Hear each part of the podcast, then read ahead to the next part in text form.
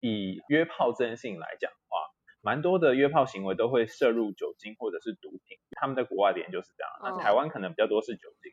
他们发现，如果你在约炮的时候有喝酒的话，你更容易会不知道自己在干嘛，然后可能后续就会对这一个人的感觉会有更多复杂的感觉。所以，如果你不想要晕船，或是不想要呃约完之后后悔，会建议不要在约炮的时候喝酒。哦，我的天哪，这简直就是给我的告诫！我觉得，哎，我跟你说哦，昨晚在床上的时候啊，你小声一点啦。不管啦，我要 shout out sex。欢迎来到 shout out sex，这里是个你可以肆无忌惮讨论性事的地方。嗨，大家好，欢迎来到 shout out sex，我是茶。嗨，大家好，我是玉。我们今天的主题是延续从心理学看性爱。今天要聊从心理学看晕船，嗯，然后也算是啊回应了之前晕船那一集，就是芝姐姐那一集。那一集播出之后，超级超级超级多校友每一天都跟我们说他最喜欢的集数就是那一集，然后我们就嗯，好好好，就是哎，我们不是一个性爱节目嘛，但大家就是很 着重在性爱之后的晕船这件事情。对，那算是那一集，我们是在聊我们自己对于晕船这件事情的感受以及看法。然后这一集我们会以一个更科学的角度来讨论晕船这件事情。嗯，今天的来宾是海苔熊。然后很有趣的是，因为 Clubhouse 最近很有名嘛，然后算很感谢吧。那个海苔熊他在 Clubhouse 上面就开了一个房间，然后就在跟大家聊晕船这件事情。嗯，那很开心可以邀请到海苔熊来当我们第五十集的大来宾。欢迎海苔熊。Hello，大家好，我是海苔熊。请你简短的自我介绍一下。自我介绍一下啊，我是念那个正大心理系，然后台大心理所，现在在呃张师大念智商与辅导。那因为我研究所做的是跟感情有关的论文，然后也写了很多跟感情有关的研究，所以大部分会来找我都是爱情议题比较多。不过蛮有趣的，就是呃感情我们通常会用关系满意度来做一个测量嘛。那呃就是里面大概有百分之五十是跟性爱满意度有关的。所以其实性也是一个大家很有兴趣的问题。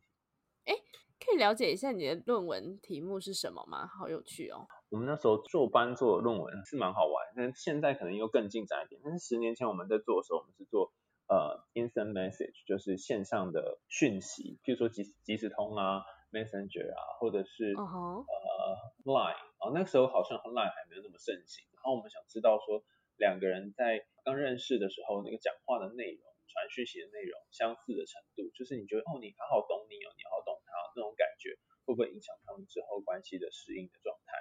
就还蛮有趣的，就是刚开始的时候这个效果比较明显，所以你会跟一个人一开始有那个好靠近、好靠近，或是他跟你讲好像的感觉，但是随着你们相处时间变长之后，你就觉得这个好像跟你不太像，或者是你就会喜欢其他，喜欢上其他的人，所以其实。那个很像的感觉，或是很懂的感觉，大概在一开始会比较明显，但随着时间会变得慢慢的比较没有那么重要。哦，好酷哦！然后，所以我们收集资料的做法就是收集，譬如说男生的传给对方的讯息，然后女生传给男生的讯息。那因为那时候做的是异性恋，所以就类似这样子。然后我们去计算他们讲话的相似度，那相似度越高的呢，他们都比较有可能在一起。那在一起之后也比较快乐。那这是复制国外的一个研究啦，嗯，去计算那个他们讲话、他们传讯息的相似程度。那那个相似也蛮好，蛮有趣的，就是我们不是算说你讲的话有哪些跟对方很像，而是我们用一些很奇怪的词，比如说的啊、哈、上面啊，或就是一些没有意义的词，就是有点像口头禅啊。你讲话的口头禅风格会跟对方像，然后发现讲话口头禅风格越像的，其实就是越容易在一起。哎，我听过很类似的讲法，因为我很爱讲，我觉得就是我是一个很真的很自我中心的人吧，常常在我觉得，我觉得，我觉得怎么样。然后，嗯，之前好像有一个，嗯，他是在做就是 consumer behavior，就是叫什么顾客心理学的人，然后就跟我讲说，你以后遇到的对象一定会是一个也很常会说我觉得的人，就是也是一个很以自我的思考为出发点的人。哎。但我想到你，你会不会觉得这跟算命很像？就会变成说，他跟你说了，你之后遇到的对象也是跟你一样很爱讲，你觉得，我觉得，然后之后你认识的每个男生，只要多讲一点，我觉得你就觉得好，这人就是我的真命天子，这样，就是你会被他误就是导。就是稍微有点影响，这样是不是？对啊，哦因为这个事情是这样的，算命算命就是说，如果你相信算命的人，那你就会呃按照算命的预期去做。但是万一不相信算命的人，就会完全觉得那个算命讲的是 bullshit。所以看你相不相信算命，这也是个重要的变现。哦，也是啦。哦哎、我觉得算命也很有趣，我们之后可以来做一集聊算命是不是？好啊，好，哎，那可以请海苔熊大概介绍一下你自己的年龄、性经验、性别性向之类的吗？我觉得这件事情我在准备的时候，还在想说啊，我到底有没有什么？因为要讲约炮嘛，我们有约炮经验，嗯。然后我就觉得好难好难哦，我想不出来我有就是去约炮经验。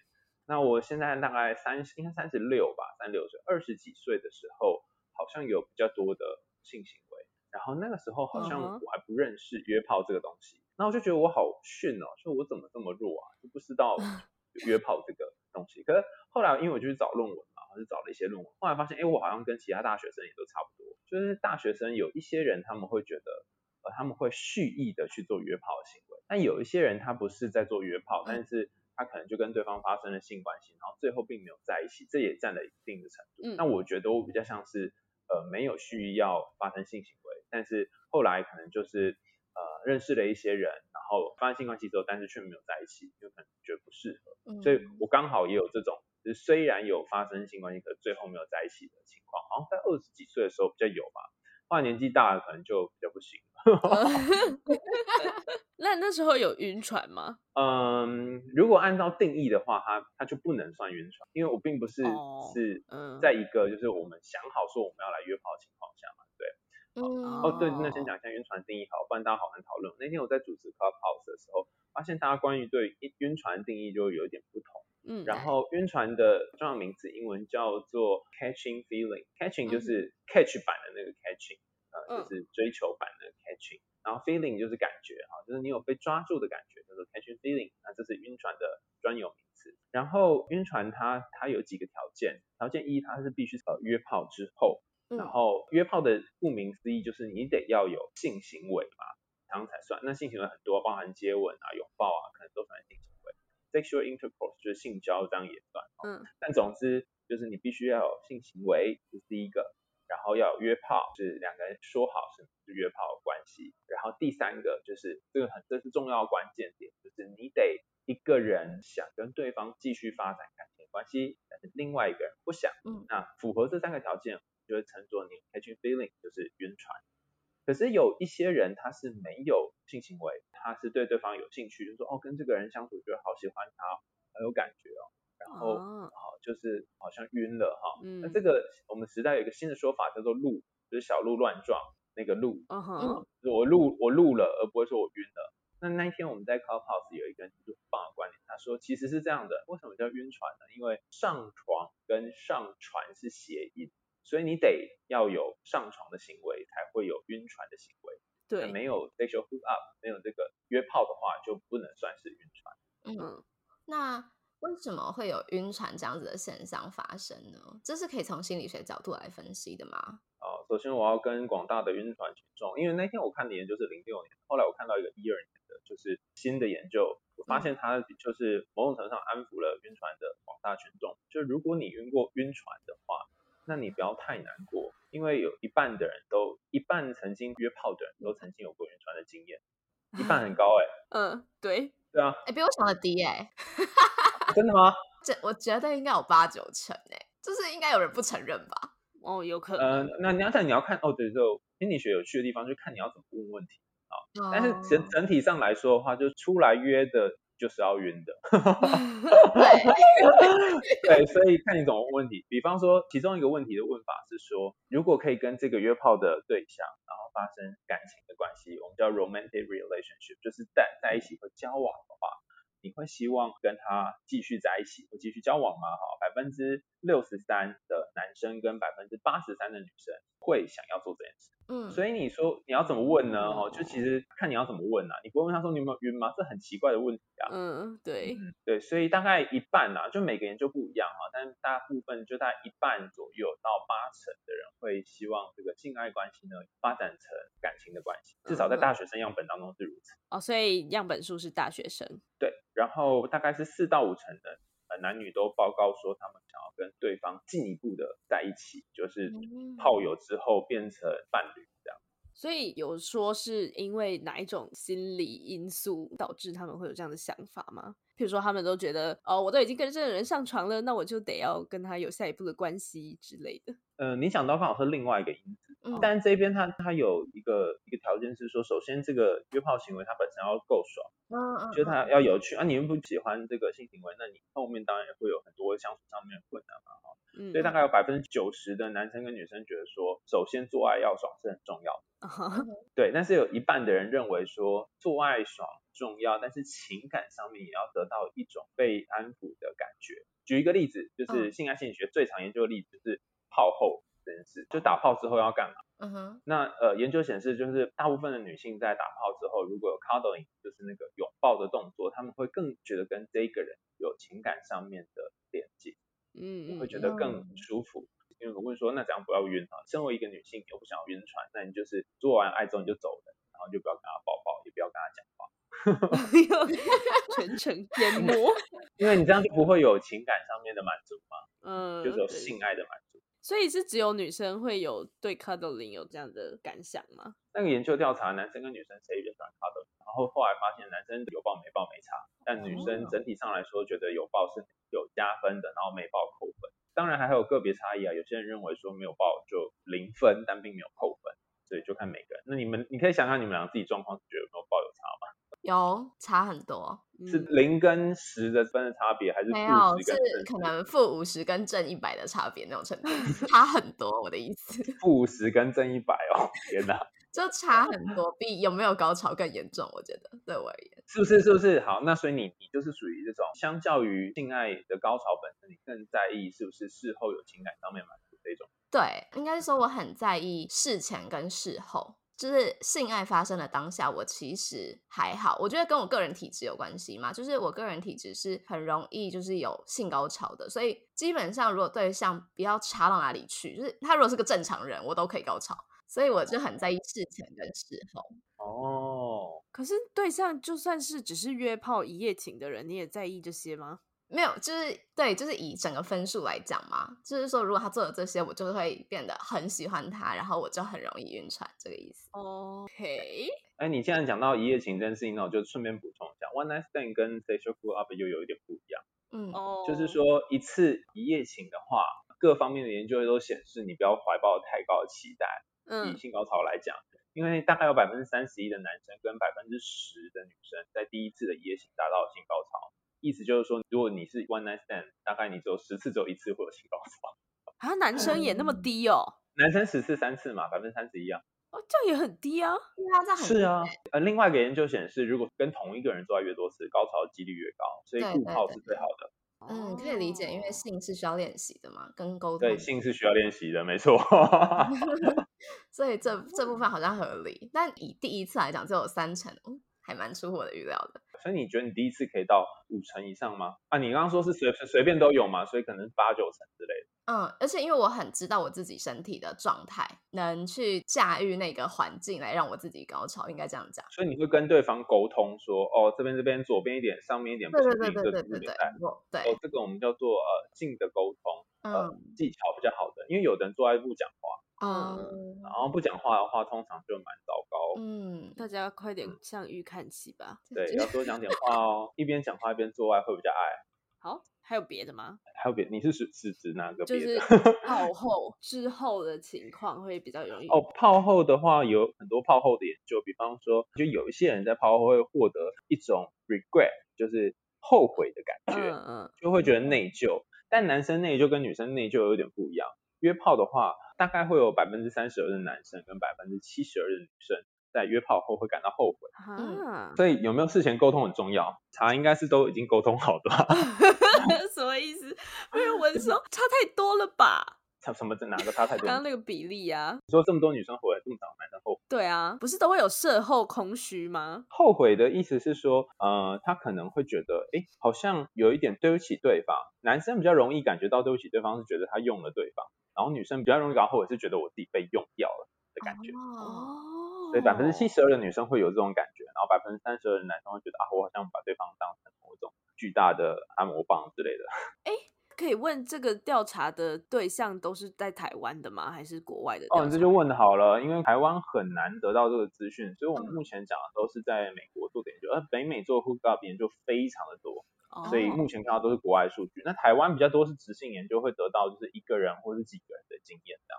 不过这种做完之后，对于做的时候的愧疚感，其实男女都会有，尤其是那个被用或是用掉别人的感觉。嗯，跨文化都是如此。好酷哦！因为我以为只有在就比较保守的社会才会有这种用了被用的感觉。没有，他们至少在北美也有同样的感觉。哦，OK。那接下来就是因为我们决定要跟海苔熊录这集之后，我们就在我们的粉砖让粉丝们来提问，他们对于晕船到底有什么样的迷思或困扰。然后以下都是有粉丝提问的，想要请海苔熊来解答。那第一个就是。晕船是不是真的比较容易发生在女生身上？男生也会因为高潮而爱上床伴吗？那我先解释一下这题的背景，就是因为我们之前在录从心理学看性爱的时候，未来的心理师有提到说，女生有一个就是高潮的时候会分泌一个催产素，然后这个催产素会让她爱上眼前这个让她高潮的人。大概简简单讲就是这个意思，所以大家才会有这个问题。呃，就是这个对了一半，嗯，这是性爱高潮的时候，男女生都会有啊，所以并没有说呃，到底是男生比较会，或是女生比较会啊。但是如果说是不是呃发生性爱之后会有那种晕船的感觉，有不同的研究得到不同的结果哈。有一笔是二零一零年的资料，他发现说就是在做这个约炮之后，女生比男生更倾向于想要谈恋爱，就是把这段关系变成感情的关系。嗯，那女生是男生的两倍，但是看起来很多嘛，对不对？好哇，怎么这么多女生都想谈恋爱，然后男生都不想嘛？对，错。因为他的资料就四趴左右的男性跟八趴的女性想要继续谈恋爱，所以其实很少哎，就不到十趴。对啊。但是有别的研究，你也可以看到他有六十趴或是五十趴的，所以这是很 depends on 你到底是收到怎样的样本啊。另外还有一个研究是认为有百分之二十九的男性跟四十二点九的女性期望是进入感情的关系。不过这几个研究大概有一个类似的结果啊，不论它的比例是多少，女生会想要就是进入一段稳定关系的的比率会比男生多一些，那有可能是两倍，或是多十趴，或多更多这样。哦，那就是那我们不太能说女生比较容易晕船，只说女生比较想恋爱这样。OK，但这跟心理有关系吗？女生的心理通常比较脆弱，爸爸之类的。啊，没有哎。呃，其他的研究显示说，啊，那会不会是因为女生比较怎样？女生只要她是有女生比较怎样，都没有得到任何的结果，就是性别差异是零。哦，那我们刚刚有得到有一些资料，考像女生比较想谈恋爱，但是我们如果把其他因素考虑进去之后，心理学人就是这样的，就是。性别是其中一个考虑的要素，但是我们会考虑其他因素，比如说安全感啊、自尊啊。那男生也可能有高安全感，有可能低安全感，女生也是嘛。把这些东西都考虑进去之后，发现性别这个效果就不见了，它会被别的东西给压过去。哦。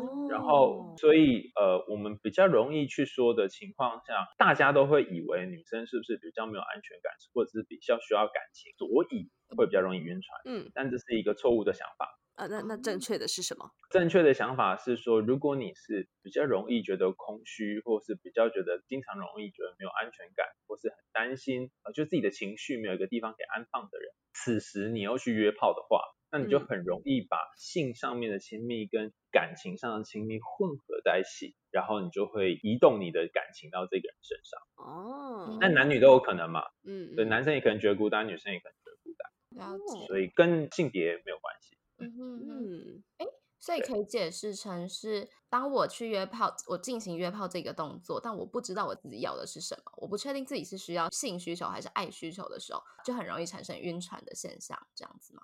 如果你去约炮，通常都会有性需求才会去做这件事，那只是说，当你在做约炮这个行为，然后你除了性需求之外，你还有别的需求，但是你并没有注意到你有别的需求的时候，那就比较有可能会晕船。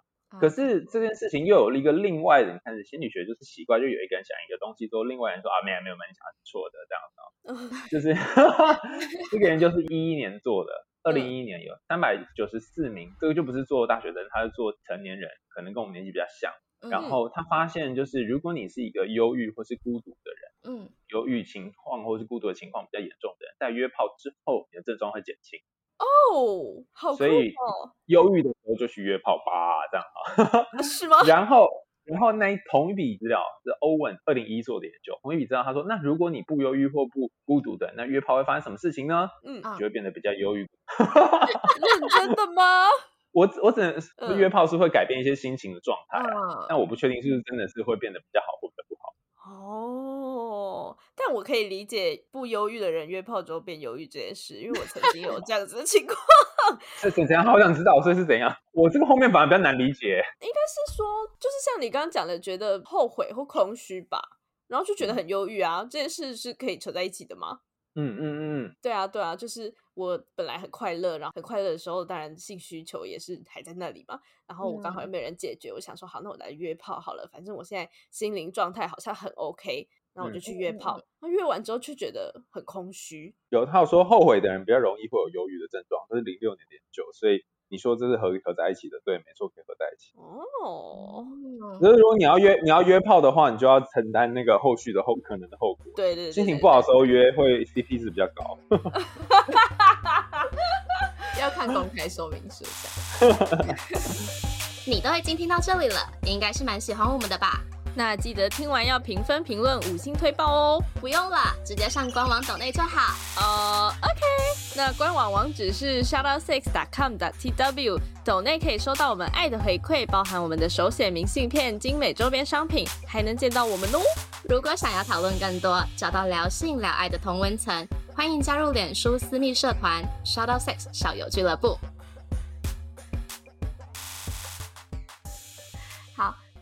晕船这件事情是头脑可以控制的吗？我猜我们校友的意思应该是，啊，校友是我们粉丝的意思。嗯，我猜校友的意思应该是说，例如说我一直跟自己讲说，哦，我等下不能约炮，哦，我等下不能晕船，我等下不能晕船了，我等下就不会晕船嘛。就是还是新的会不会晕船这件事情，其实是你无法去控制它的。你会喜欢他，你就是会喜欢他。那天我跟那个 Clubhouse 的三百多个人的讨论，好像他们的说法是，因为想说我我没什么经验嘛，就请大家来分享，就大家就纷纷举手。他们具体大部分的那个统一的说法是无法控制，嗯，就是说你没有办法透过你大脑跟自己说要不要晕船就可以的，而是它就是会发生就会发生，然后出来混就是要还。不过不过不过，因为一一年这篇研究他有说，他的确跟前额叶有关，就是前额叶的控制能力有关。对。就是说，以约炮这件事情来讲的话，蛮多的约炮行为都会摄入酒精或者是毒品。有一他们在国外的研究是这样，那台湾可能比较多是酒精。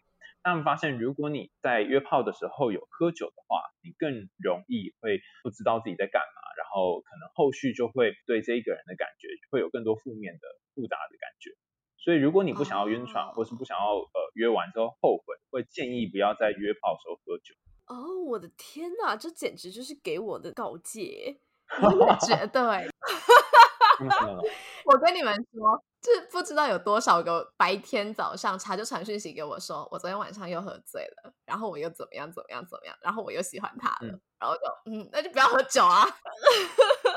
啊，我不知道这两件事是连在一起的。我的意思是说，因为我就是我在很清醒的时候，没有办法跟不喜欢的人有任何亲密接触，所以我一定会把自己灌醉。如果我真的要跟他上床的话，我把自己灌醉跟他上床。难怪我这么容易晕船，一切都是有迹可循的。哎，所以另外有一个人他就说，如果如果你是那种一定要有感觉，就是对这个人要有 feel，你才能够约炮的话，那你就是晕船率很高的人。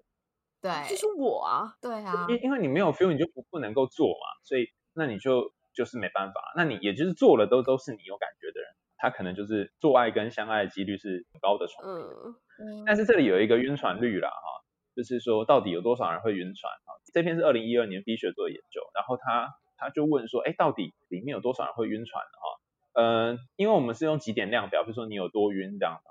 嗯，然后完全保持清醒的人只占百分之二十七而已。哦，所以其实其他人就会有或多或少的晕的程度，有点晕，稍微晕啊、嗯非常晕这样，嗯或是我晕对方没有晕这样哈。嗯，所以我不是孤单的。好，对，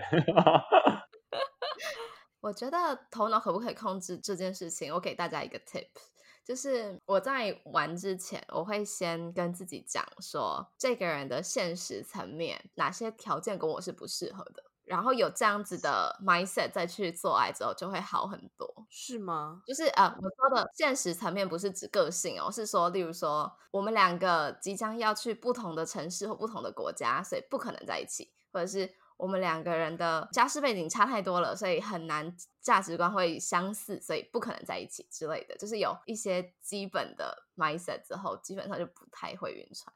哎，那天好像也有人讲这个，哎，他们就是说哦可以测试看看一些其他不是在做爱以外的事情，就是在做爱以外的事情，那这样你就知道说，哦，其实你们做爱很合格，其他地方可能不合，然后就会回到地球表面，就不会晕船。对对对对，就这意思。但前提是你要跟对方有机会可以去做做爱以外的事情，否则他如果不愿意跟你出来，那也没有用。也也是，哦，那又要做一些很容易晕船的事，然后在那边告诫自己不可以晕船，就是人类为什么要这么无聊？所以我才会说出来约就是要晕啊，要有晕的一个准备。没错。好，那嗯那晕船之后的思念是可以控制的吗？应该不是说晕船后的思念吧，应该是说所有的思念是可以控制的吗？你是说我想他，然后叫我我跟我说不要想他，是这样吗？还是什么？对啊。你先不要讲想他可不通知，我觉得想一个东西，如果你是一直在想，我们就称作呃侵入性思考，这个是很难控制的。比方说你跟自己说你不要想白熊那个实验嘛，那你就会一直去想白熊，所以跟想不想一个人无关，就是你光是在一直想一个东西，就自己不要想，你就会越想。那比较好的做法是，嗯，如果你很思念一个人，或者脑袋一直在想同一件事，或耳朵里面一直有一首歌在重复的话，我们就会说你不要跟自己说什么，不要想他，不要想他，不要想这首歌，而会跟你说你去想另外一首歌，不是想另外一个人，哦，对，嗯用覆盖法，而不是用嗯逃避这个比较有效。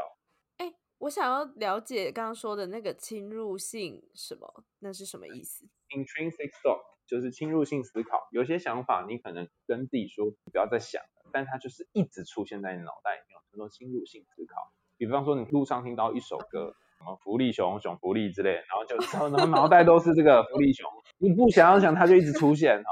或是你遇到一个很渣的人，然后他讲了一句话，你觉得很伤，你不想要想到那句话，可是你就是一直出现这句话在脑袋里面，就叫侵入性思考。哦，好哦酷哦！福利熊，小福利。你看，你是我跟你讲，我觉得听众一定晚上回去都是这个。那这时候你就要想什么呢？你就要想皮卡皮卡之类的，拜托，不要不要再来了。你就会用一个东西取代另外一个。呃，啊啊所以，如果回到那个晕船的问题，如果你希望化解对某一个人晕船的思念的话，你不想要再那么晕，那很简单的做法就是，就是在跟另外一个人约。啊，在感情上面是如此，约炮上面经常是如此。你是说就跟失恋后快点交下来认识一样的概念？对，人家都说这没有用嘛，对不对？但其实是有效的，很多研究得到一样的结果，就是你找下一个人的人比没有找下一个人更快能够走出失恋，然后对前任的怨恨也更少。是哦，很奇怪吧？哈哈哈。所以书上说的，那种那个课本上讲说不可以哦，好，那是假的。但你如果要做这件事情呢，它其实有一个风险，因为投资理财有赚有赔嘛。如果你要赶快找下一个，那所承担的风险是什么呢？就会很容易拿现在这个对象跟你前任做比较，对哦，对啊，因为你还没好嘛，你就会把前面的人拿起来一起看。对啊这样怎么会好？哎，会好啊，因为你们还是有相处快乐的时候啊。对啊，但你想想看，如果你现在没有人在你身边，你就是孤单寂寞，觉得冷，连快乐都没有。好，不要讲成这个样子嘛。好啦，也是，倒是真的，好吧。所以大家知道了吧？那个下次失恋覆盖法，，覆盖法。对对对，好，OK，那我们继续啊、有人说他们他晕船之后都会有彼此喜欢的这个错觉，就是他觉得对方好像也喜欢他，这样是正常的吗？这个跟晕船本身无关，这跟你喜欢一个人的时嗯候有关。我也觉得，当你喜欢一个人，你就会有一个错觉是他会不会也喜欢你。对啊，就在那边小剧场一堆，对对，那这个研究呢，当初在做的时候，我觉得真的好聪明哦，怎么想到用这种方式做研究，就觉得很神。他们是这样的，就是给你一部电脑，然后电脑里面就放一些很有吸引力的男生或女生的照片，因为是做异性恋，所以男生看女生，女生看男生。嗯，然后呢，他们还做了脑部的一些断层扫描，最后他们想要测量的就是说，脑袋里面有一个区块是说，它可以测量你有没有觉得你好像很懂对方。就如果你觉得你好像很懂对方，那这个区块就会亮，或这个区块就开始反应。那他们得到的结果就是说，当你看这个照片的时候，或看看这段影片，你发现你好像很懂这个荧幕里面的这个角色，你觉得你很能够理解他的心情，你就会很喜欢他。那这意思是什么呢？就我们爱上一个人的时候，我们很容易会觉得我们很懂他，我们很了解他，然后脑袋里面那个啊，我好懂他的那一块那个区块就会发亮。那可能他并没有那么喜欢你，可是你会有一种替他讲话，或是以为你很懂他这种感觉，所以你会把你的喜欢投射到他身上。然后当你越常做这件事情，脑袋越常做这件事情，你就越喜欢他，所以他成成为一个有点像是梦幻泡泡的循环。我天哪，我真的。天哪！你是这样子的吗？对，我觉得你讲的好对哦，我现在膜拜你哎。是拿一个什么东西来膜拜吗？那就是对着荧幕，就是一直在就是比较敬礼磕头是吗？哎，我想要问，就是我之前有听过一个什么叫什么重复曝光效应哦，是这个概念吗？就是你一直看到他，然后你就一直觉得哦，你好像喜欢他，你好像喜欢他这样。呃，这是这是半对半错哦，就是说重复光效应它有一个限制。那当初他们是做注意力的实验，就是倘若你越看这个人，你觉得第一次看的时候你很喜欢他，然后你就觉得好爱好爱，那你看他越多遍，你就会觉得越喜欢。但是如果你第一次看这个人，你觉得这个人好讨厌哦，好机车哦，怎么这么肮脏，反正就觉得他很丑，或是很不喜欢他这个菜，那你越看他越多遍，你就会觉得他更讨厌他。所以从不光是放大第一次的第一印象，所以呃，如果你给他的第一印象是不太好的，那你越常曝光，可能结果更糟糕。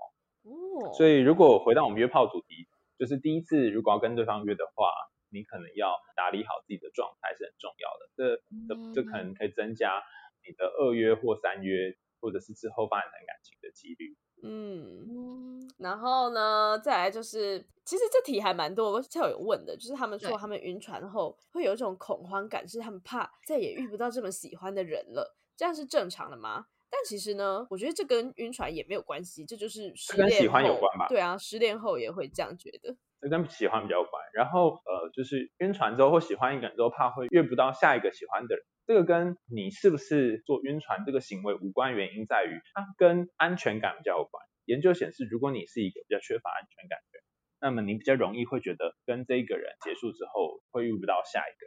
但是如果你是有安全感的人，你就不会有这种感觉，就觉得应应该还是会遇到喜欢的人吧，或者还是有遇到喜欢我的人。是安全感还是自信啊？呃，这件事情是这样的，就是自信是安全感的前导因子，也就是说，可能比较有自信的人会比较有安全感。嗯，应该是这样。哦，但是以如果回到约炮情境来讲，就是我看到的文献是没有讲到自信跟约炮之后的状况有任何的关联。哦，懂。所以它的主要因素还是安全感。比方说，你跟这个人在一起，你有安全感，但是你可能并不一定是一个有自信或没自信。嗯嗯嗯嗯。哎，我有一个问题，因为近几年我觉得安全感这个词很常被提出来，尤其在谈感情的时候，那要怎么让自己有安全感啊？这个很大问题，我们另外开一集 这太难了。简单的给一个那个 trailer 的 tips，对，有没有简简单？然后我们就之后就是请大家去看你的文章，这样。哦，如果你想要有安全感的话呢，就是有一个还蛮不错的练习，大家可以试试看。嗯，就是你可以呃在一边可能是打坐啊，或者是静心，就坐着，然后调整自己呼吸的时候，然后眼睛闭起来，想象一个让你觉得很舒服，然后很有安全感的人。靠近你，然后拥抱你，这样，然后他可以讲一些鼓励你的话，或是比方说你已经很棒啦，或者是呃你是一个值得被爱的人，然后就想象他想讲这句话，然后很温柔的跟你说，然后想象你身边有一些光，反正就是类似这种感觉，那你就会慢慢增加你对自己的自信跟在关系当中的安全感。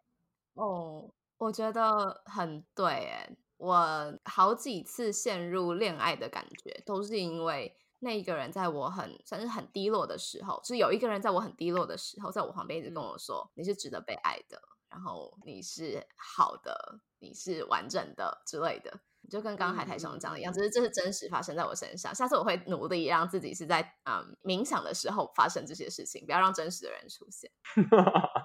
但也挺悲哀的啊，就没有真实的人这种冥想的人。至少是可以控制一下嘛。好，呃，那这一题也蛮多人、蛮多校友问的，他们说为什么就有些人知道自己会晕船，但他们还是要一直去约炮呢？刚刚不是有说约炮有很多好处吗？对，就是说你会有一些情绪上面的改变嘛，对，然后你会有一些呃心情上面的变动，所以你会得到性方面的愉悦啊。但是如果我们问说哪些人比较容易去约炮的话，那的确有一个研究是一零年做的，嗯我们脑袋里面有一个东西叫做多巴胺，然后它分泌的时候你就会有爽的感觉。那多巴胺它是一个呃神经传导物质嘛，啊那在你大脑爽的时候，它会释放这个物质。然后这个物质跟你脑袋里面的另外一端叫做 receptor 受体接，呃，就像是一个投手一个捕手一样，捕手接住了多巴胺之后，你就会得到爽的感觉。那有一些人呢，他脑袋里面这个多巴胺的捕手，就是拿手套这些人比较多，那有些人比较少。嗯那如果你是一个多巴胺的这个捕手比较多的人呢，那就表示你是一个比较喜欢冒险犯难，或是想要尝试一些新的、新奇的、有趣的、兴奋的活动的人，我们就称作多巴胺受体多的人。研究显示，当你的多巴胺受体比较多，就比较容易做一夜情跟约炮的行为，但是没有男女生的差别，所以男女生都有可能是多巴胺受体多或受体少的人。哦，哦，所以如果你下次遇到一个超爱约炮，你就说哦，你看你脑袋里面有很多多巴胺受体哦，这样。他给我把你踢下床吧。好好笑。然后为什么你现在不约？哦，我受体变少了。不是，然后人家问我所以多巴胺是什么，我就呃我也不知道。啊，有一个词可以，你可以解释给很难理解的人，就是说嗯多巴胺叫做爽爽荷尔蒙。哦，爽爽荷尔蒙它就是一个神经传导物质，它分泌的时候你会有哇好爽哦的感觉，这样。那我可以做什么让它一直分泌吗？哦，很容易啊，很多事情都会让它分泌啊，吃东西也会，运动也会，嗯哦对，所以其实很多东西都会让多巴胺分泌。哦嗯，OK，好，那么大概就是最后了。在约炮前，建议可以做什么样的心理准备来避免被晕船吗啊，我们那天讨论的结果就是晕船是无法避免的。？Sorry 咯，各位朋友。对，所以你既然要约，我们从头到尾中心思想都一样，既然要约，你就是得要承担可能会晕船的这，个责任跟准备嘛。不过当天有一些人提出一些看法，然后我觉得大家可以参考，因为我这边没有看到任何一个研究是说它是可以避免，因为你可能会遇到你真的很喜欢的人，这完全就是在几率当中嘛。嗯那那天有一些有一些说法，就是说，如果你要避免晕船的话，最好有有几个实际操作 practical 的方法。比方说，你可以在跟对方约之前，第一次见面的时候就就不要约在旅馆或是可以做爱的地方。那当然，旅馆是一个地名啊，哈，那可以做爱的地方其实很多。比方说，你们就第一次见面也不要在那种什么他开车来载你，或你去载他，因为车子里面其实有百分之五十一的人的第一次做爱是在车子里面。嗯嗯，所以其实就是它不可以是一个可以做爱的空间啊。你可以约在麦当劳或约在一个公共的场合，然后大家先在那边见面，然后聊一聊之后觉得 OK，然后再去开房间。如果不 OK，那就各自分开这样。那在呃这一次第一次的 meeting 是很重要，你们可以拿出一个表格，或是拿出一个 checklist，嗯然后去说哦，我可以接受什么？比如说我可以接受接吻啊、爱抚啊、sexual intercourse 性交啊，或者是 anal 就是肛交等等，你就可以跟对方讨论说你可以接受什么，不能接受然后两个人 make a deal 之后，然后再决定，哎，这是不是彼此适合的关系？那如果不适合，那就大家就再见，不要联络。嗯那如果适合，那就试试看。这样嗯哼，就是在事前先有一个理性，然后也可以先有一个讨论，是说，哦，那你们希你希望我们在约炮之后的关系是什么？那有的人就会说，不想要知道太多对方的真实身份，在哪里工作啊，然后真实姓名啊等等，有的人会这样说，就先讲好。对，那有人会说，我想要知道更多的内容。那如果你是那个不想让对方知道更多内容的话，那也就随了，就是看两个人可以接受的状况如何。嗯，所以事前的讨论可以减少后面晕船晕船的几率。但如果你看到这个人就是好爱他，然后整个人就是非常 into it，那就没办法。OK，就是接受他吧，朋友。嗯，好，因为我们刚刚整集都在聊自己晕船这件事情，同时也有校友问说，那如果相反，我今天是被晕船的这个角色，有没有什么样的心理方式，我可以让对方不要越陷越深？哦，那天有人呃有谈到说这个方法，呃有一个研究也得到一样的结果，但它不见得是一个好方法，它是一个可以让对方不晕船，但是可能不是那么道德的方法。你就是直接和他渐行渐远，或直接跟他断绝任何的联络。因为你要这样想哦，这个人他晕船是建立在他第一次跟你见面那个很短的是性交或者是呃任何的相处当中，但只有那一次经验而已。嗯但如果随着你们相处的人越多，他就有更多的想象空间，然后越多的，呃刚刚我们讲嘛，就是会觉得你好像也喜欢他的这个空间。嗯可是如果你减少跟他有任何的互动，或是几乎没有再后续的互动，他能够想象的东西就很少了。嗯，然后对渐渐渐渐，他生命中会出现别的人，然后就会盖过这个想象。所以其实比较好的方式，直接跟这个人完全不要有任何的联络，然后就会直接降低他再晕在你身上的这个几率。但是这个做法很可能会被别人觉得是渣男或渣女，所以你就要有风险。那所以一样，就是你出来混就是要还，所以 你现在要约炮，你就要承担这个风险。嗯，其实这跟失失恋差不多吧。就是大家不都说嗯失恋，你就把对方所有东西都封锁，你再也看不到所有跟这个人有相关的任何事，然后你就会比较快可以忘掉他嘛。有点不一样哎、因为你刚刚讲是被晕船的人嘛，被晕船，就是如果是晕船的人要主动封锁你是很难。哦，对，对嘛？但是被晕船的人比较容易嘛，因为你为了避免他越陷越深，所以你直接你直接封锁他，你是比较容易的。我们会建议就是那个被晕船的人做这件事会比较快。嗯嗯嗯嗯，懂。所以也就套着啊、嗯、海苔熊说的话，其实那些有所谓的渣男渣女，就是直接封锁别人的人，他们其实没这么渣，他们其实是善良的，对吧？其实我觉得真正的渣是那种反反复复的，对，就是一下要跟你，然后一下又不要，然后一下不见，然后一下需要的时候才约你。我觉得这才是真正的渣，因为你就不晓得说这个人到底要干嘛。对嗯，对，就是只照他的心意做事嘛，他也不管你到底晕啊还干嘛的。嗯，好，那最后呢，我真的不知道为什么校友要问这个问题，但是校友问说，非人类的动物会晕船吗？嗯，我想想看哦，我有点难，我有点难说，非因为我们不是研究研究动物的嘛，对，但是呃，就是我有看过几个猫狗的研究，是，那他们说，有一些人就是说猫狗跟人一样会有不安全感，但有另外一些人就指出，就是这是人类的投射。哦，不过反过来说好了，人类的脑中的哪一块器官运作会导致像这种喜欢啊、晕船啊这样子的情形发生的啊？是你刚刚说的那个前额叶吗？我知道脑袋里面有一个掌管感情的地方。哎，不是呢，它有点难说明，它好像，嗯，关于爱情，它其实有一块是在我们大脑的快乐中枢，它哦有点是在呃中脑跟呃前额叶中间的地方，我我有点不太确定的描述它的位置。嗯那一块区域它还蛮有趣的哦，它跟毒品，然后酒精，然后还有呃很多物质的上瘾有关。所以成瘾的这块区域，它跟愉快的区域也有很大的重叠。也就是说，你对于一个东东东西感到成瘾，或是你好喜欢好喜欢一个人，到底是哪个呢？其实我们很很难分清楚。那以前的研究本来说，嗯哦，如果你无法停止的继续做这件事情，或者是你没有见到他，你就会觉得你快受不了了哈，这种就都成瘾。可是后来的研究发现，好像也不一定哈，因为有些时候你好像可以一段时间不想他，可一段时间又很想他，所以这个就是目前还没有一个定论。那只能说，当你对一件事情很喜欢的时候，你就也有可能会有一些成瘾的成分，或反过来，你对他很成瘾的时候，你也可能会喜欢。哎、好酷哦！可是我觉得是 totally 可以理解的欸，因为你真的喜欢一个人的时候，你就很像成瘾啊，你就会一直想到他，你不管做什么事，他就是不会不会离开你的脑袋啊的那种感觉。嗯虽然我是没有对什么东西成瘾过啦，但我 suppose 应该差不多吧。其实对人也应该是这样吧。对啊，嗯，好。那在节目的尾声，我们都会邀请来宾问我们一个问题，毕竟整集都是我们在问你问题。那海边 海苔兄这边有没有什么想要问我们的问题呢？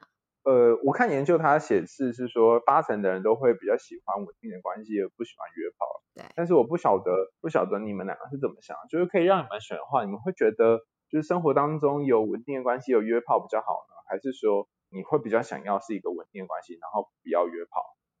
嗯，很难哦啊嗯 应该说，我觉得这个是这样分的吗？就是我会觉得，如果如果我要选择固定稳定关系 over 约炮的话，那这个稳定关系必须要是满足我的，呃，约炮给给我的满足是在这个稳定关系也可以找得到的东西。哦，就是说他要给你够的性的 satisfaction。对对对对对，这样子我嗯就会选择稳定关系。对，但如果今天我的稳定关系是他可能可以给我金钱，但是性方面不能给我满足的话，那我就宁愿选择约炮这样。在我觉得，在我现在这个生活阶段，就在我这个年纪是这样想的啦。那搞不好我三十岁的时候就不一样了。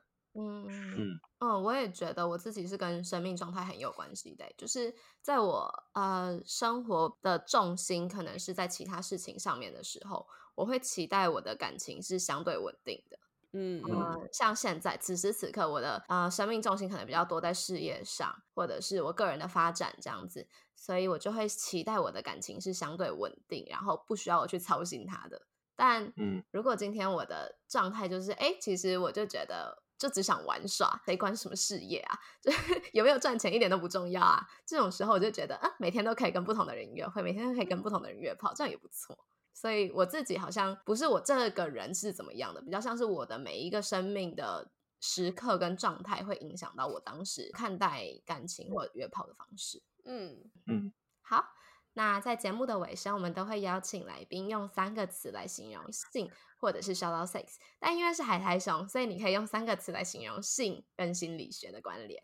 哦，我觉得，嗯，我觉得性跟心理学两个好像是第一个让我想要形容的是是一个 bridge，像是一个桥梁一样，两个是可以互通有无的。嗯哼然后另外一个我觉得像是 mirror，就是那个镜，嗯就是说可以互相回应。当倘若你们性上面出一些状况，可能感情也有一些状况，然后感情出一些状况，然后呃性里面也有一些状况这样。嗯然后最后一个就是我觉得可能更接近这两个东西的形容词是，它有一点像是一个黑洞，嗯就是一些我们在感情或是心理学、感情心理学上面遇到的一些问题，倘若我们没有注意到的话，就会跑到性的黑洞里面，就是说你可能性上面就会不合，或者是你就会呃会抱怨对方性上面的一些状况，或者是反过来，倘若你性上面有一些不合，或者是他感感觉对你有一些不满，在性爱上面不满，他就会反映在你的日常生活当中，然后他可能藏在某个洞里，但你没有发现。所以我觉得桥梁、镜子跟黑洞是我给性还有感情心理学就是三个呃之间的关联性找到的一些形容词。嗯。嗯，好，啊、好，那很谢谢今天海苔熊可以到节目上跟我们分享，我觉得好专业哦，就是对。心理学这个东西真的不是有一些可能没有这么专业的人在网络上就是讲讲心理这样子，就是你知道有点像随便讲话这样子，它其实是很科学的，然后是有很多嗯数据的基础在的。嗯啊、我认我不认识海苔熊，但我知道这个人好几年了。然后我记得海苔熊应该救过我一次吧，在我的生命中，就是在讲焦虑型跟嗯那什么焦虑型跟逃避型的这两种嗯情感关系的时候，然后当时我觉得我得到了很大的救赎，在嗯那时候读了这些文章的时候，所以我就一直对这一个人或这个角色有很就是很多的关注。然后我们这次在嗯找第五十集来宾的时候，我就跟茶说，我们可以去找海苔熊吗？然后茶就说可以啊，但他应该不会理我们，就是 就是 他的那个 Instagram 跟 Facebook 的追踪人数都是就是哦不可，我们无法看，就是看不到的那种，及就好远哦。对，对，然后很谢谢海苔熊，真的是第一时间就即刻答应，嗯完全没有就是想太多，他就说哦好啊，什么时候这样，我就觉得、哦 这个人好亲民哦，怎么这么好？我们这么小咖，对啊，然后嗯，今天整集下来，我就觉得嗯，难怪我这么喜欢他，因为他真的他讲的每一句话，他不是用我觉得或者是常理来说是怎么样，他是真的有很多很多的科学根据，然后很多的实验基底。跟嗯看了嗯很多很多的文献，才讲出了这些话，然后这些话是有责任的。嗯这就是我觉得一个人会让人喜欢很重要的原因，所以大家要记得去追踪海苔熊。好，然后回过头讲这一集，就是我整集听下来就一个重点，出来约就是要晕的。嗯，这样讲好了，我觉得大家在听到别人要约炮的时候，都会说：“哎，你有可能会生病，你有可能会怀孕。”但很少人会说：“哎，你有可能会晕船。”哦是吗？就是你有没有觉得，常常大家会以嗯生理上的伤哦害对来警告一个人说你不要晕船，但其实我们也要注意一下，哎，心理上你有可能会受到什么样的影响，在在约炮之后这样子。嗯，所以啊、呃你如果有这样子的心理准备，就是说，哎、我有可能会被杀掉，我有可能会怀孕，有可能会得性病，也有可能会晕船，之后你还愿意去约炮，那就去约啊，没有什么。然后出来约就是要约的。嗯，其实任何事都是选择啦，就是选择任何事都有它相对应的代价，就是嗯看你怎么去衡量它的利弊而已。就约炮也是啊，然后就算你跟稳定固定伴侣做爱也是啊，它都有它可能会带来的呃后续不管是情绪还是生理上的一些副作用。嗯或者是好处啦，对，但就是大家只要在做决定之前去了解到事后会承担可能会面临什么样的情况，然后你决定你觉得你 OK，那就去做，就不需要想太多，这样我觉得。嗯嗯，好，那今天就真的非常感谢海苔熊愿意来我们这个名不见经传的小节目上面跟我们分享这么多知识，谢谢你。谢谢，好，那我们今天就到这里喽，大家拜拜，拜拜谢。谢，拜拜。如果喜欢我们的频道的话，别忘了订阅 Shout Out Sex Podcast。以及追踪官方 Instagram shout that out that sucks。如果你对于本集内容有其他想法的话，快留言告诉我们哦，让我们再为你开一集。就这样，爽。哇，你的赞。